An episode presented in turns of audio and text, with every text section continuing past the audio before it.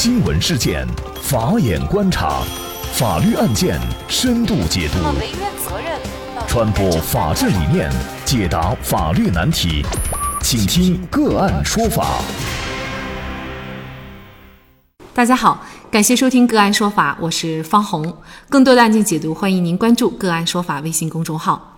今天呢，我们跟大家来聊一下六名考生因电梯故障错过高考英语，酒店该担何责？据澎湃新闻报道，此前啊，山东省济宁市梁山县。六名考生在六月八号的高考日被困在酒店的电梯里。那么，据凉山县招生考试委员会办公室向澎湃新闻提供的情况说明，六月八号的十四点十七分，电梯到达宾馆的一楼，电梯门打不开，宾馆就立即联系人员前来维修，但是呢，没有打开电梯门。到了两点三十七分，现代高中副校长黄湘雨拨打了幺幺九。那么，县公安局治安大队关金沙中队队长就向幺幺警值班室详细说明了被困学生的具体情况。两点五十分，县消防救援人员到达宾馆，使用工具破开电梯门。两点五十五分，县消防救援人员成功的把被困的六名学生解救出电梯。那么。按照考试的规定，考生最迟进场时间是下午的两点四十五分。事情发生以后啊，家长向政府有关部门进行了反映。凉山县招生考试委员会办公室称，经过调查，这个电梯呢在正常的维护保养期内，最近一次维保呢是六月一号。这个电梯呢已经山东省特种设备检测研究院济宁分院检验检测，安装监督检验日期呢是二零一八年的。十月九号，这个电梯的下一次检验日期呢是今年的十月份。那么下一步呢，由教育部门做好协调工作，尽力的为学生提供补习复读的便利。就着这样的一起事件，涉及到了是六名考生，最后呢延误了。高考英语考试，这就意味着他们下一步呢要重新再进行一个复读。那么明年的考试情况的难度会是怎么样的？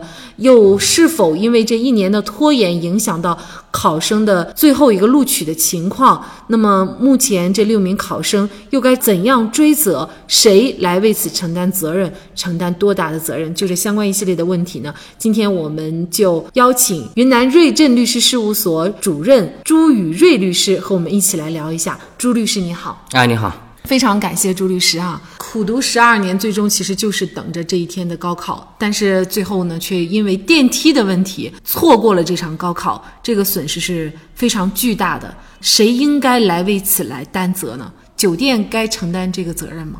其实说到这个问题的话，就是看考生当时入住酒店的时候，实际上是与酒店之间产生了一个服务合同的关系。那么，按照法律规定，酒店实际上负有一个安全保障的责任。那么现在是因为酒店这边存在一定的过错，导致了一个合同的违约。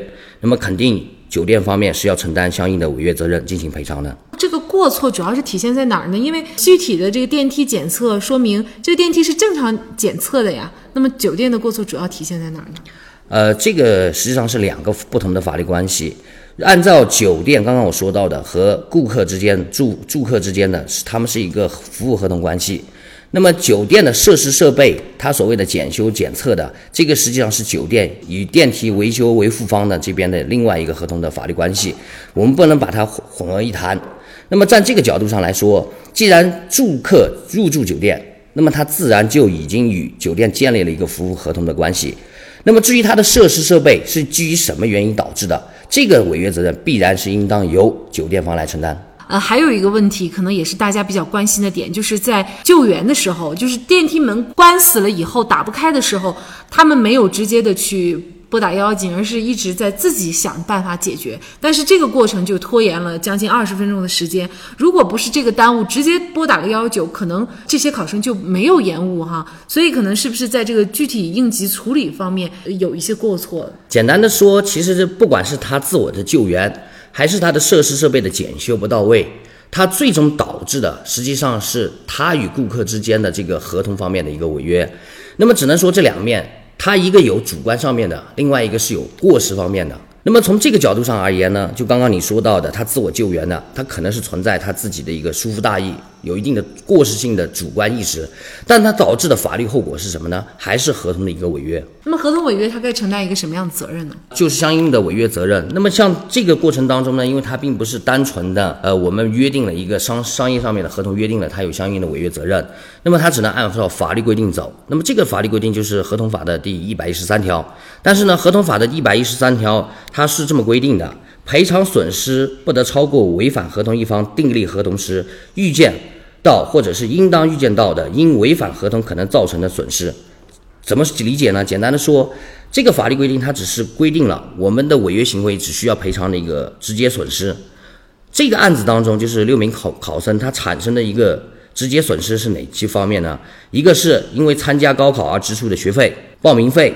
交通费、住宿费、伙食费，以及后续，因为现在肯定是要复读产生的相应的学费和报名费，那么这个问题就出现了一个，按照合同违约来走，其实是没有精神损害赔偿的，因为精神损害赔偿属于侵权的这个法律关系当中才存在的。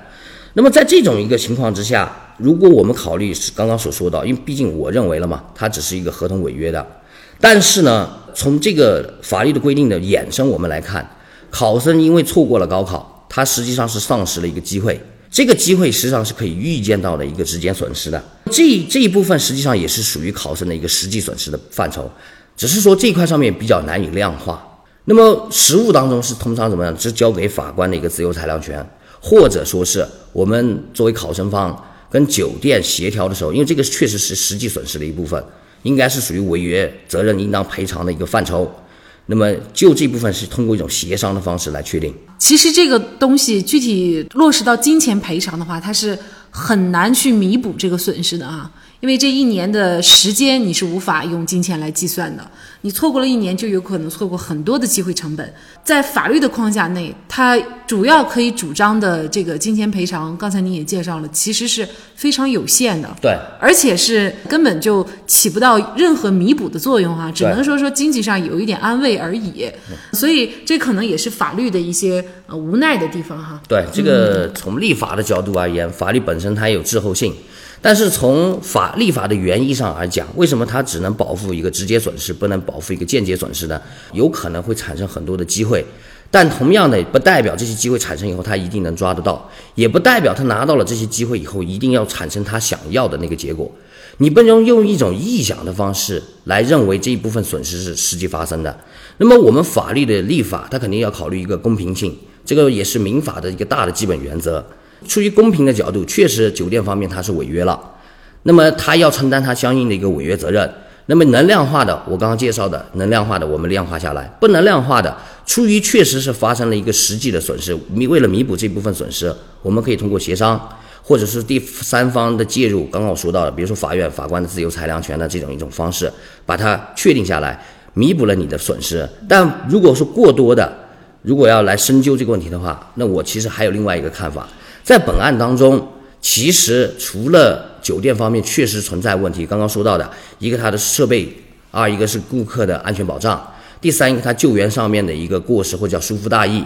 除了这主要的三方面以外，其实考生方面他明明知道这是需要高考的事情，那么在他会不会在他的合理安排出行的时间，或者说是他对高考的一个重视程度，他的准备工作会不会也存在一定的疏忽？出于公平的角度。那么我们还是回到法律，因为我们毕竟最终的底线是在于法律。那么法律它既然是这样规定的，那么我们就按照这样的规定来处理。呃，从另外一个角度，我们也可以看出来，就是这个事情发生的时候，它的应急处理其实是很弱的。呃，比如说酒店一方这个电梯门打不开，他对自己是否能够打开这个电梯门，其实他的判断是。嗯，错误的。然后另外呢，作为学生，可能在处理这方面的问题的时候，也是不是特别成熟的。比如说，我当时就马上拨打了幺幺九。可能这个事情也是很快解决了，所以我觉得通过这个事情，无论是对学生也好，还是对这样的一些提供公共服务的酒店也好，在一些应急处理的常识方面的一些问题哈，可能还要进行一些普及。这件事情现在发生了，然后双方也是达成了一个和解哈。那么具体赔多少我们不得而知，但是这个案件确实也是会给我们带来一些这个思考和警示哈。